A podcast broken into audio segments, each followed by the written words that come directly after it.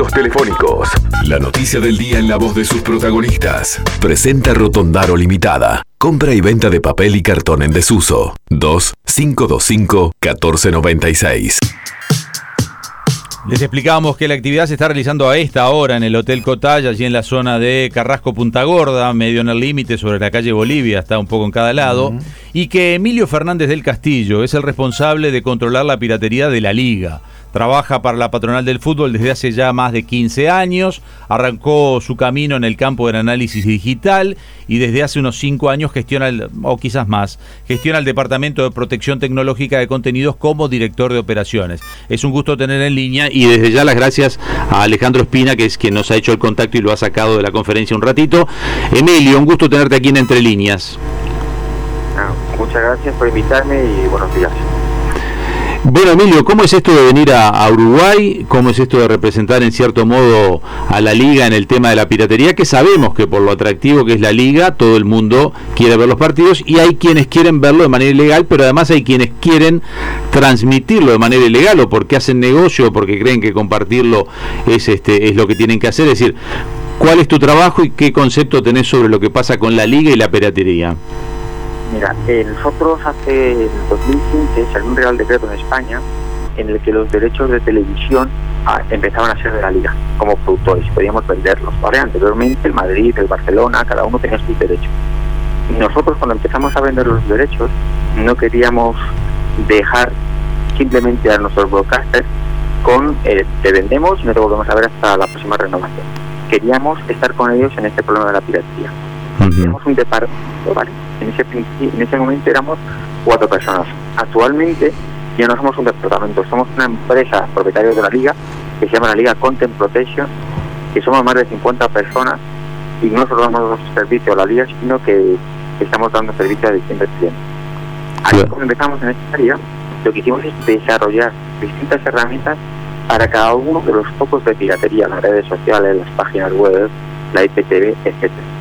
Y eso es lo que estamos haciendo todos los últimos años y hemos venido a Uruguay porque gracias al que el gobierno uruguayo ha sacado un nuevo decreto que, es, que le pone a Uruguay en la ley mundial en la lucha contra la piratería.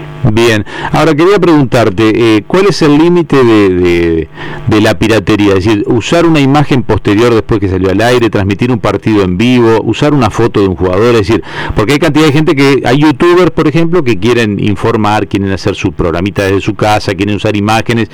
¿Hasta qué punto las pueden usar? Muchos las dan vuelta a las imágenes porque dicen que dando las vueltas en lo que es edición escapa al control de los, de los bots que, o de los robots que controlan que la imagen no sea pirateada. Es decir, para tener claro cuál es el límite de la pérdida. No se puede usar nada, se puede usar algo. Nosotros todo el contenido audiovisual subido en redes sociales que no... Ahí te perdí, Emilio. ¿Me escuchas ahora mejor? Ahora sí, a ver, Emilio me estaba diciendo el contenido social, el contenido... Audiovisuales, que mm, todos los medios audiovisuales que suben en las redes sociales que no tienen derecho es piratería.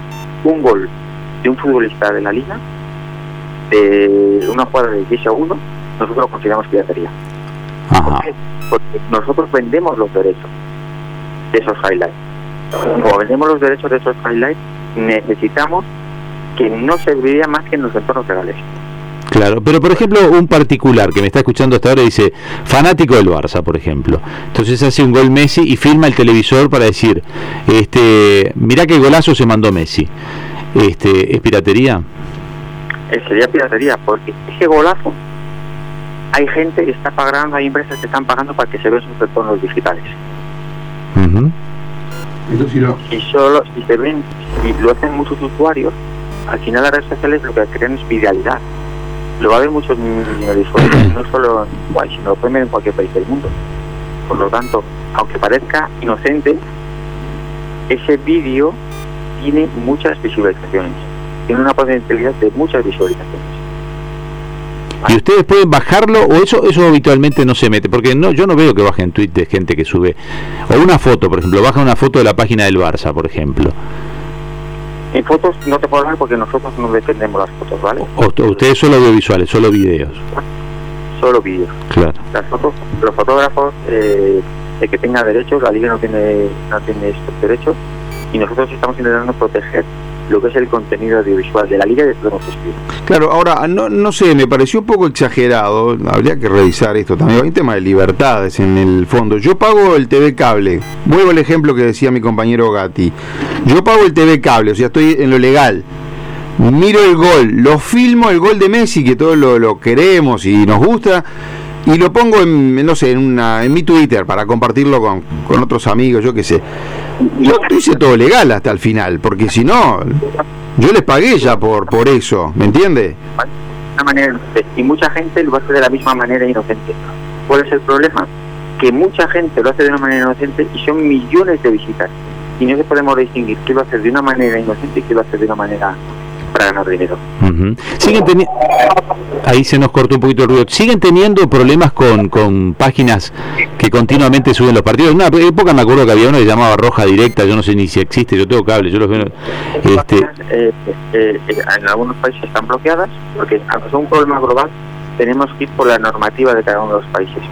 En algunas está bloqueada y en otros países no está bloqueada. Claro, porque en algunos lados tenían unas sedes, yo no me acuerdo si no era Rusia o no sé qué país, que uno entraba de repente a una página y te dabas cuenta que era una página que era de no sé, de un país extrañísimo y, porque ahí no estaba, ahí les permitían o los amparaban, eso es lo que pasa. Hay países que amparan. Exactamente, es un problema global que las infraestructuras pueden estar en cualquier país del mundo. El usuario puede ser, imagínate, un, un usuario español, el propietario puede ser alemán, y, ese, es el ese es el problema grande Fernández, y en el caso de Uruguay, ¿ustedes tienen medido de alguna forma si la, la piratería es un problema importante o no? En Uruguay concretamente no lo tenemos, no lo tenemos medido, pero es, un, tema global, ¿vale? Eh, pero me están, tengo que dejarte que me están llamando para otra para, para que te sigas en el evento. No sé si tienes alguna pregunta más. No, no, sabíamos que las condiciones eran estas, que tú estás en pleno evento. Les recordamos que este, este evento es a, a esta hora, está realizándose. Muchísimas gracias por, por atendernos unos minutitos. Vale, muchas gracias por el llamado. Abrazo y gracias a Alejandro también que nos hizo de vínculo allí, Alejandro Espina, quien está en la organización de este evento, supongo participando de la organización de este evento y que a través de él nos contactamos con Emilio Fernández del Castillo. Además, le prestó el teléfono o sea que si alguien estaba llamando a Alejandro Espina, le daba ocupado. Habría que comprarle otro teléfono a Alejandro Espina igual, ¿no? Nosotros no. No, vio cómo se escuchaba, medio. Sí. ¿Qué tiene? ¿Y por qué Ahora lo voy a llamar a Alejandro y le voy a decir. Eh, hay que ver qué compañía es. Es local la compañía.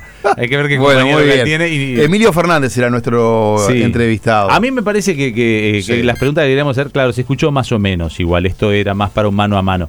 Yo creo que hay un, a ese punto lo que queremos llevar, del límite de lo que uno cree o no piratería. Que queda claro que quien toma la señal de un partido y la sube en una página web para, para hacer negocio, este, lo que nos cuesta más entender es ese ejemplo que poníamos nosotros. Yo estoy en mi casa y filmo la tele. Yo no me siento que estoy siendo un pirata. Y no. Es más, alguna vez lo he hecho cuando veo alguna jugada fantástica de tenis y claro. o de fútbol, porque estoy mirando el partido. lo hacemos con un fin económico. Claro, no. Lo hacemos con la inocencia, aquel que quiere compartir una imagen linda, supóngase con bueno, lo pone en Twitter, por ejemplo, no sé, en su red social. O, de darle para adelante a su equipo, por ejemplo, un gol de Nacional, un gol de Peñarol, y lo está viendo y filma la tele y dice, mirá qué golazo, cómo ganamos.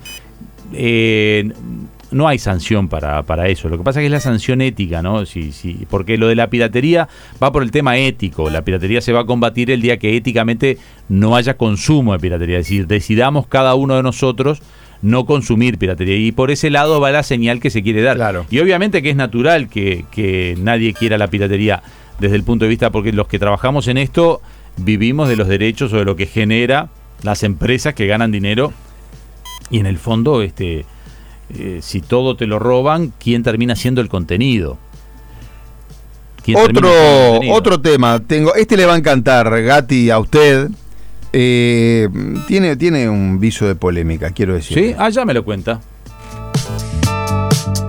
Presentó Rotondaro Limitada. Reciclar es avanzar. 2-525-1496. O por el WhatsApp 098-595-111.